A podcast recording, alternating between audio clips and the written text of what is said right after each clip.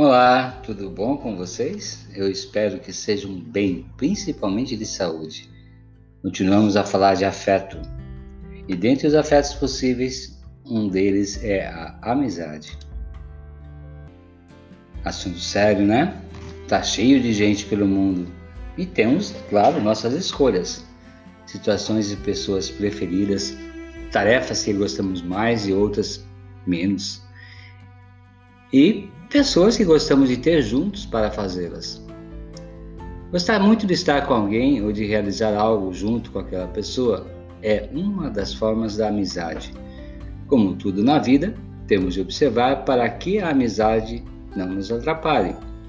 Quando a pessoa só age por conta da amizade, pode por vezes criar situações ruins para as outras pessoas. Pode não gostar mais da companhia de qualquer outra, somente daquele grupo ou daquele amigo se afasta dos pais, dos outros amigos, da família.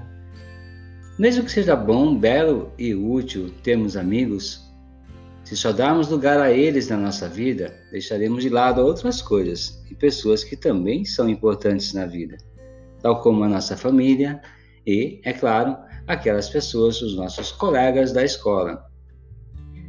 Vamos falar de um outro afeto muito importante que é o amor que é uma palavra muito forte, né? Tanto se fala de amor, tanto se escreve. Dependendo do jeito que as pessoas vivem, o amor é percebido de uma forma. Para os povos orientais, tal como os japoneses, a ideia de amor é o equivalente à benevolência, a desejar e fazer profundamente pelo bem-estar dos outros. O amor que vemos aqui e o amor que nós vamos falar é dessa natureza um desejo lá no nosso coração para que as pessoas estejam bem, ou seja, a ideia da benevolência. Orar por elas, oferecer o que puder para o outro, principalmente atenção e respeito, são as ideias iniciais para criarmos o amor em nossas vidas.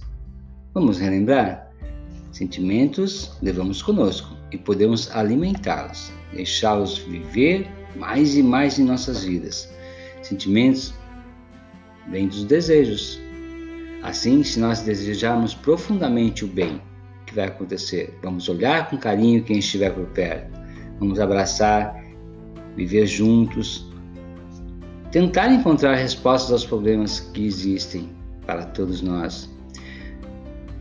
Desejo, enfim, que esse amor assim bem grande nasça no coração de cada um e que seja possível alimentá-lo com boas atitudes e a vontade de que as pessoas estejam felizes. Vou deixar na sequência uma música para vocês que chama-se Porque Sei Que é Amor do Titãs, uma música bem legal que espero que vocês apreciem. Muito obrigado pela atenção, um forte abraço do professor Júlio.